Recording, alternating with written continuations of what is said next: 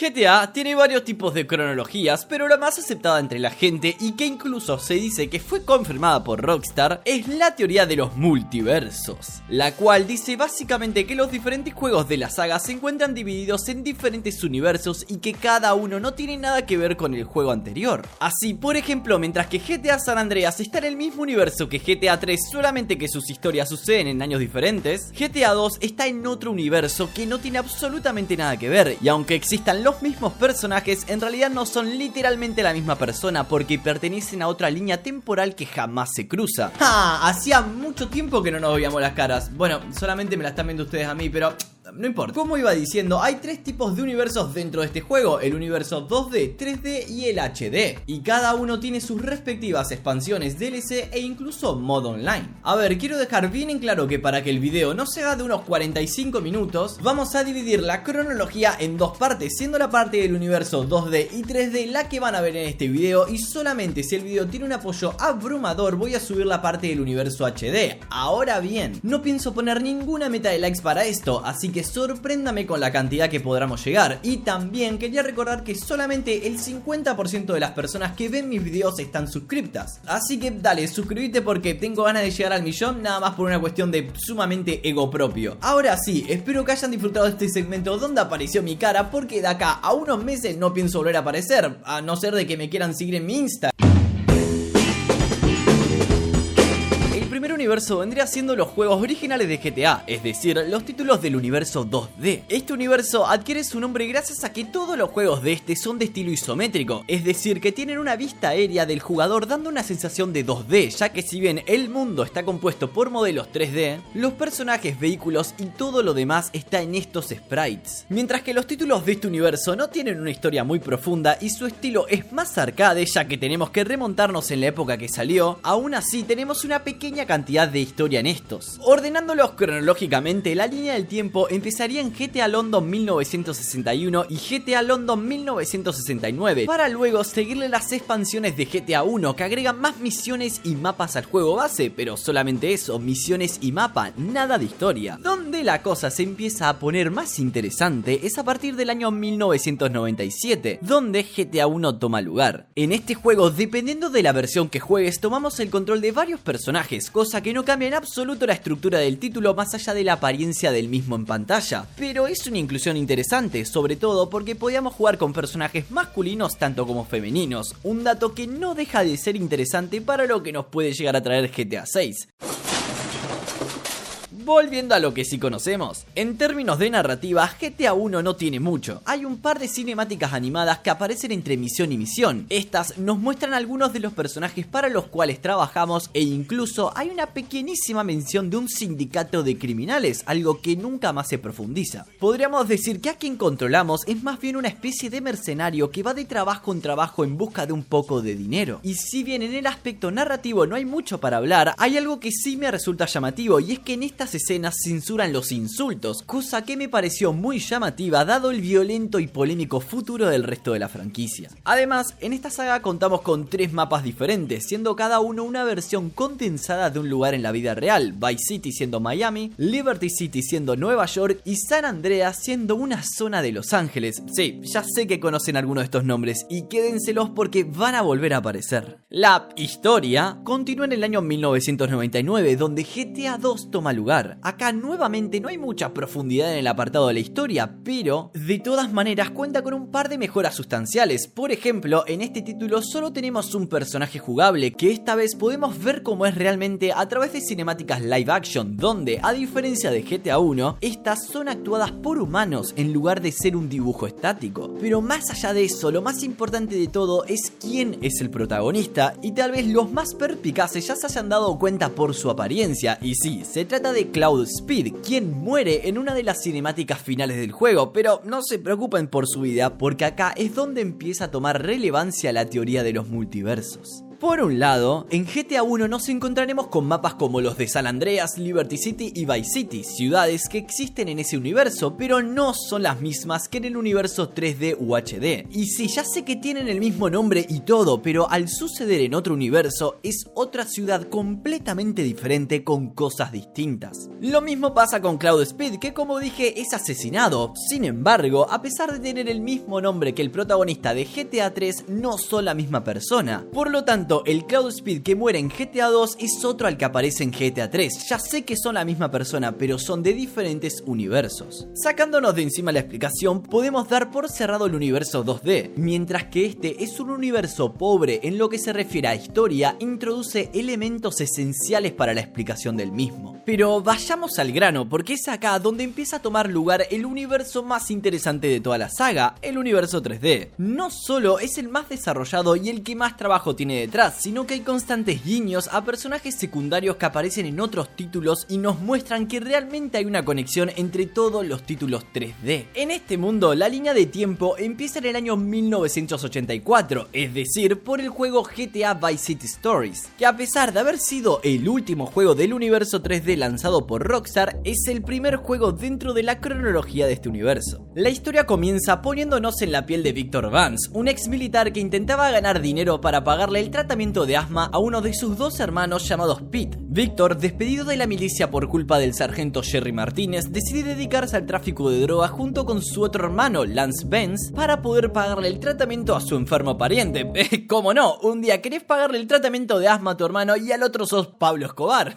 Perfecto. En el transcurso de los eventos de Vice City Stories, los hermanos se introducen cada vez más y más profundamente en el negocio de las drogas y la mafia, culminando que en los últimos momentos del juego, Victor y Lance están sumidos en los negocios más turbios de Vice City, adquiriendo una gran cantidad de poder dentro de los círculos de la mafia y esto los habilitó a que finalmente pudieran conocer en persona a Ricardo Díaz, uno de los capos de la mafia más importantes de la ciudad. Díaz los contrata para realizar algunas misiones extremadamente peligrosas, entre las cuales estaba que lo ayudaran a liberarse de uno de los hermanos que hacían competencia a su negocio, los hermanos Méndez. Pero esto termina siendo un tiro por la culata para los Vans, quienes cada vez en problemas mucho más pesados deciden escapar de la ciudad dejándole todo el negocio de la droga a Ricardo Díaz. Pero no sin antes robarse 20 kilogramos de cocaína, la cual usarían para volverse a integrarse al mercado de la droga de manera más veloz. Sin embargo, esto no iba a pasar desapercibido. Ah, y por si se preguntan qué pasa por el hermano que tiene asma, eh, probablemente estaban tan ocupados vendiendo droga que se olvidaron de Pete Vance, cosa que pasan. Como dato curioso, en este juego ya aparecen personajes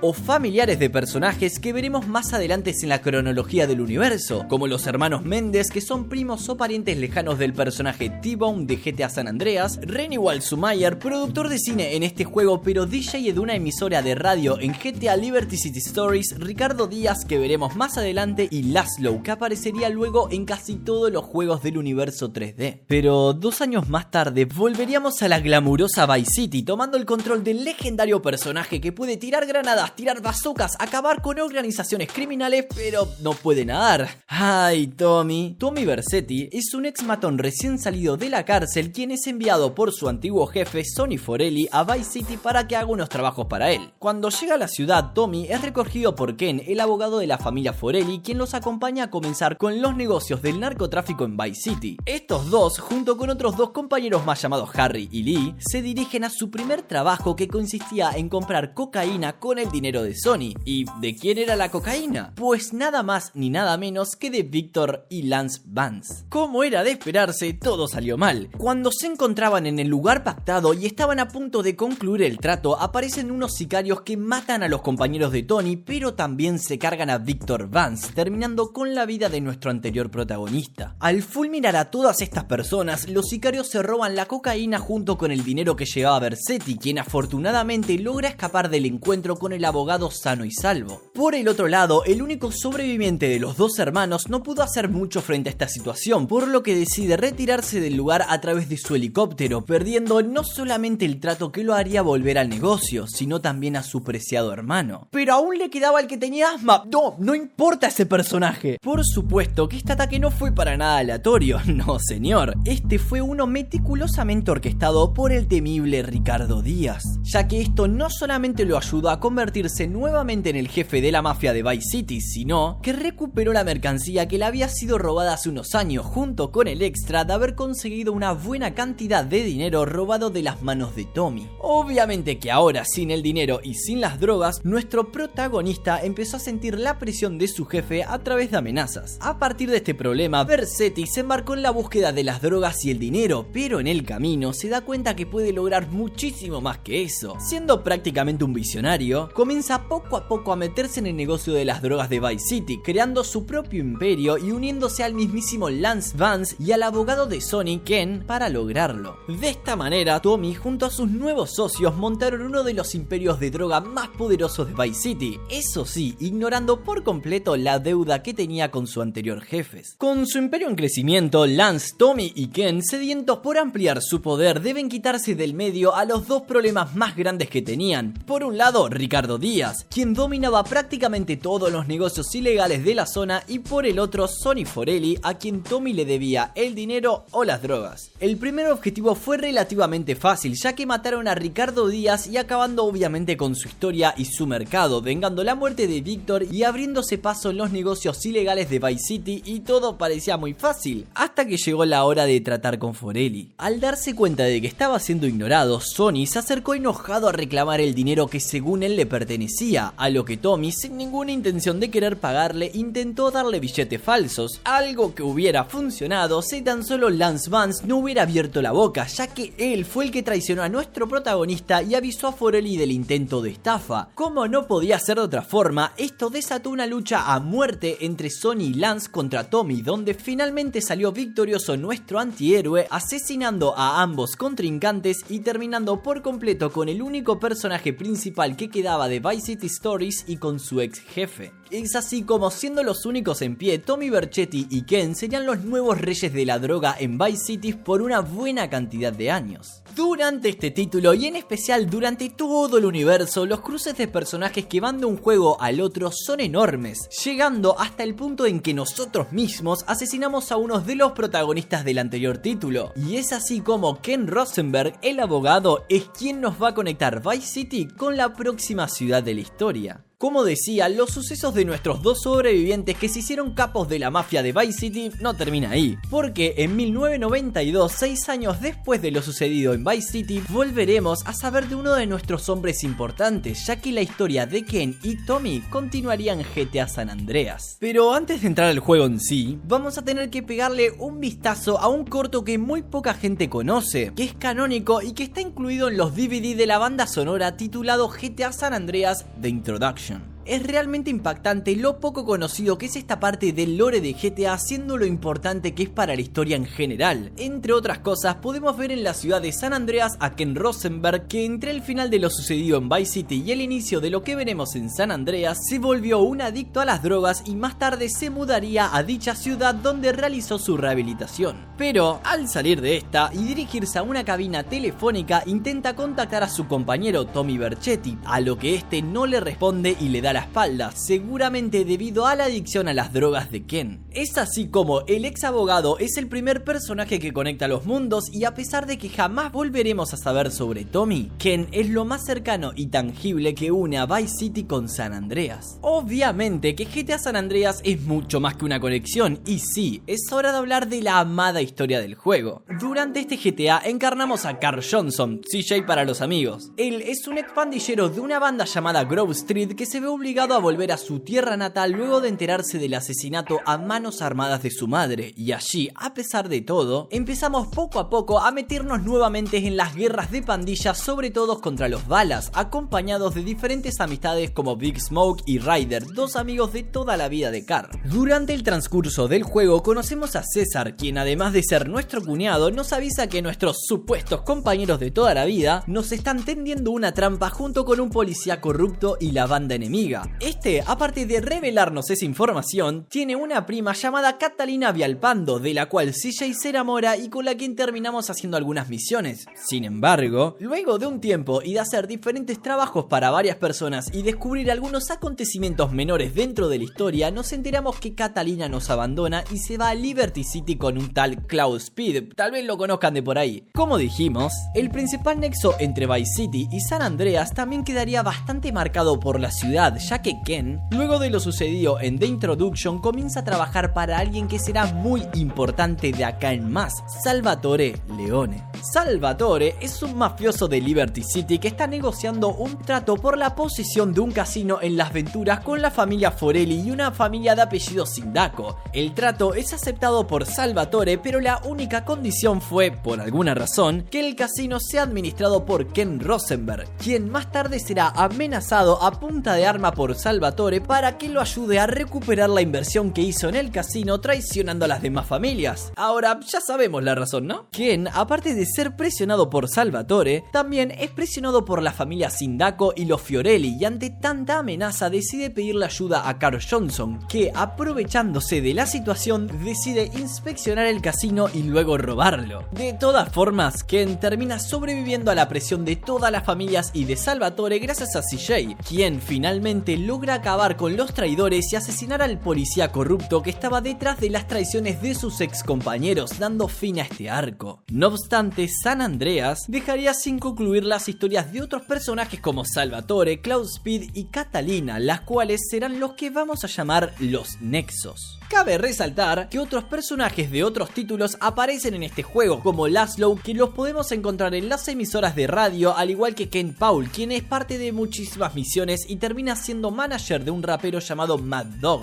Pero Ken Paul junto con Ken el abogado son personajes que desaparecen totalmente de la línea temporal a pesar de no haber muerto, o por lo menos eso se cree. Luego de los acontecimientos de San Andreas, el siguiente gran caso nos lleva 6 años después, en 1998, a la ciudad de Liberty City, donde Salvatore y Donald Love profundizarán su historia aún mucho más. En esta entrega tomaremos el control de Tommy Cipriani, quien llegó a Liberty City luego de haber tenido que escaparse de su ciudad natal por haber matado a un mafioso muy importante encargado por Salvatore Leone. Incluso hay algunos que piensan que este mafioso tan importante era nada más ni nada menos que el mismísimo CJ. Pero esa historia es para otro día. Siendo Tony, nos empezamos a relacionar con Salvatore nuevamente y trabajaremos para él junto a otro mafioso llamado Vicenzo, persona que estaba ayudando a Salvatore durante la ausencia de Tony. De todas formas, Vicenzo no duraría mucho, dado que Tony, luego de darse cuenta que estaba siendo menospreciado y maltratado por él, decide matarlo y queda como el único encargado de Salvatore, convirtiéndose en su mano derecha. A lo largo de esta historia, también interactuaremos con personas de anteriores entregas como Donald Love, a quien ayudaremos a salir de la bancarrota en la cual se encontraba, pero esto lo haríamos con la ayuda de Eival, quien es un experto en explosivo y en mecánica de vehículos, y a pesar de haberlo conocido por poco tiempo, este ayuda en gran parte a Tony y a Donald para sacarlo finalmente de la bancarrota volando por los aires un barrio llamado Ford Station.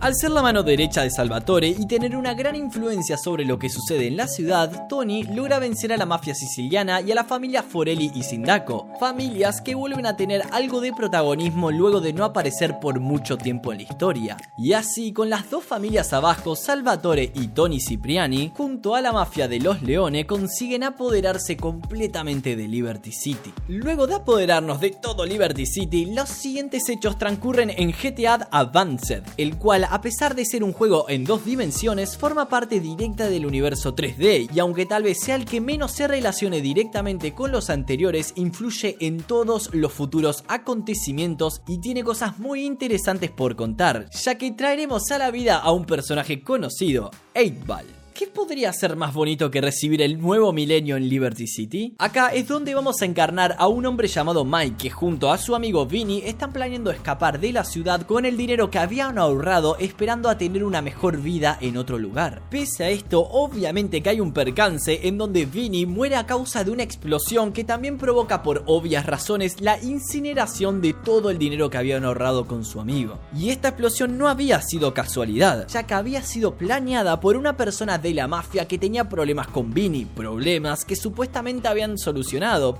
pero al parecer la sangre de estos mafiosos seguía hirviendo condenando finalmente a Vinny. Mike ahora, al ser el único del dúo que quedó con vida, deberá comenzar a conseguir el dinero de alguna u otra manera nuevamente en Liberty City, pero más importante, deberá investigar qué es lo que sucedió con su mejor amigo. Durante el proceso de investigación, este comienza a relacionarse con personas como 8Ball, quien les da un par de misiones para trabajar con bandas y criminales como el cartel colombiano que tiene a un hombre apodado como Cisco a la cabeza. Entre varios trabajitos, Cisco le pide a Mike que secuestre a la sobrina de la líder de los Yakuza, quienes son los mafiosos pertenecientes o con ascendencia japonesa, clan, el cual está comandado por Asuka Keisen. Luego de cumplir con toda esa serie de tareas, Cisco es asesinado misteriosamente, dejando al cártel colombiano sin nadie a cargo, por lo que Mike decide perseguir al asesino de Cisco solo para descubrir que realmente se trata del supuesto difunto Vinny, quien había fingido su muerte para huir con el dinero. Mike, al enterarse de todo esto, entra en una lucha y logra matar a su ex mejor amigo. Tras eso, Eggval le avisa a nuestro protagonista que Vinny había estado involucrado con otra banda llamada Los Yardi, la cual quiere fulminar a Mike porque este tiene el dinero de Vinny que realmente le pertenecía a la banda. Y ellos no son los únicos que van a querer matar al protagonista, ya que el cártel colombiano también lo quiere matar a Mike debido a que piensan que es él quien mató a Cisco. Más temprano que tarde, y como era obvio, el cártel acorrala a Mike y como resultado de un tiroteo, Eggval resulta herido por ayudarnos y es arrestado. A pesar de todo esto, Mike, dejando a Eggval en la cárcel, consigue hablar con el cártel y explicarles quién realmente mató a Cisco y con esto al fin escaparse de la ciudad a su tan preciada nueva vida. Ha pasado un año de lo sucedido en Liberty City. La historia continúa dentro de la misma ciudad, pero siendo el año 2001 el último año de la cronología 3D y en donde el protagonista es un viejo conocido, nada más ni nada menos que Cloud Speed, persona por quien Catalina Vialpaldo dejó a CJ para huir hacia Liberty City. Sin embargo, CJ no es el único al que dejó de lado, ya que Catalina también le falla a Cloud Speed al principio de la historia durante el asalto a un banco el cual estaban efectuando ellos dos y un amigo de Catalina llamado Miguel. En el momento de huir del robo, Catalina sorprende a Cloud disparándole y haciendo que la policía se lo lleve preso, subiendo este al mismo patrullero de otro viejo conocido, 8 quien se encuentra con los brazos vendados después de haber sido herido por una balacera. Por supuesto que estos dos logran huir debido a que el cártel colombiano asaltó el camión de policía para llevarse a un anciano que le serviría para realizar un chantaje nada más ni nada menos que a Donald Love, persona que 8 y Tony Cipriani habían ayudado hace unos años.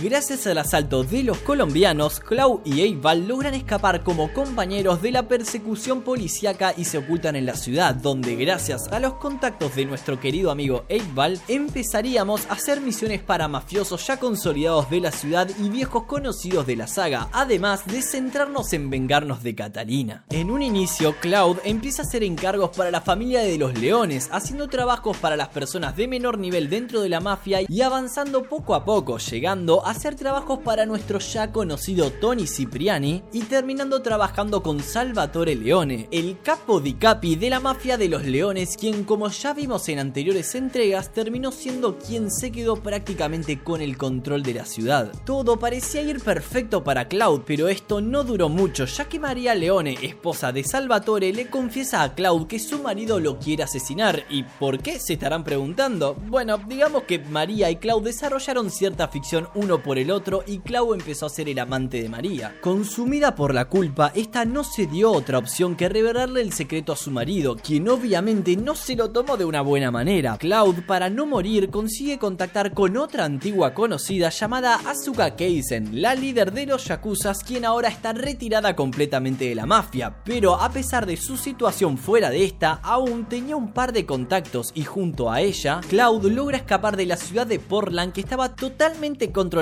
por los Leones para ir a Stoughton Island, donde se encuentran entre otras bandas la banda que encabezaba Azuka en el pasado, los Yakuza. Al llegar ahí, Cloud empieza a trabajar para ellos. Estos les piden que asesine a Salvatore Leone y es así como nos embarcamos en esta peligrosísima pelea donde obviamente salimos victoriosos, acabando finalmente con el longevo villano de la franquicia. Luego de asesinar al malvado capo de la droga, Cloud se encuentra a Donald Love, quien ahora siendo multimillonario nos pide un último encargo para poder desatar una guerra de bandas en la ciudad, la cual tenía como objetivo bajar el precio de los terrenos. Es en este encargo cuando asesinamos al líder de una banda rival desatando la tan ansiada guerra de pandillas, justo lo que Donald Love quería. Pero como todo en esta saga, esto tiene un giro. Y resulta que en medio de la guerra de pandilla nos encontramos con Catalina, quien controlaba junto a su nuevo novio Miguel al cártel colombiano. Si la vacante en el cartel luego de la muerte de Cisco la tomaría nadie más que la ex del pobre Cloud y CJ. Catalina, al encontrarse cara a cara con su ex pareja, traiciona a Miguel disparándole para hacer tiempo y huir, dejando a su tercer novio tirado y mal herido quien sería encontrado y torturado por Azuka, cosa que no duraría mucho dado que Catalina con el fin de convertirse en la reina suprema de la droga asesinaría tanto a ella como a Miguel. Así es como ahora ella es la única líder del cártel colombiano, demostrando una vez más que su ser solamente se mueve simplemente por el dinero y el poder, pero este deseo no terminaría acá, y aún quedaba un cabo suelto en su camino de asesinatos, y este era el de la persona cuya vida perdonó, Cloud Speed. Ya en el último arco, Catalina secuestra a María pidiéndole a Cloud medio millón de dólares. Nosotros obedecemos, pero como ya sabemos por su largo historial de traiciones, Catalina no es alguien en que confiar. Es por eso que al entregarle el dinero, ella se rehúsa a entregarnos a María, escapa y nos deja en su mansión de donde tendremos que salir sin que nos maten. Por supuesto que Cloud, con un tiempo extremadamente reducido, escapa de la casa con su auto y aprieta el acelerador lo más profundo posible hasta alcanzar a la cruel traicionera, quien se esconde en la represa de la ciudad para posteriormente huir en helicóptero. O eso es lo que ella pensaba ya que Klaus llega a la represa abriéndose paso por todos los lacayos de Catalina, rescata a María y llega justo en el despegue del helicóptero, pero el juego deja convenientemente un lanzamisil a un costadito del mapa. Cloud carga un cohete y con un simple disparo logra terminar de una muy buena vez por todas con la historia de Catalina. Habiendo salvado a la chica y derrotando a la persona que hizo hacer su vida imposible, los amantes caminan victoriosamente fuera de esta vida de crimen mientras en una radio de la ciudad la historia de asesinatos y una explosión en la represa de la ciudad. Todo esto es un final de cuento para lo que fue una saga épica como GTA, llena de extorsiones, mentiras, traiciones y delirios de poder. Esta franquicia marcó un antes y un después en lo que se refiere a narrativas y en especial a estos personajes en la industria, pero esto no termina acá, porque si les gustaron estos dos universos, ustedes no tienen idea de lo enorme que es el universo HD. No tienen idea.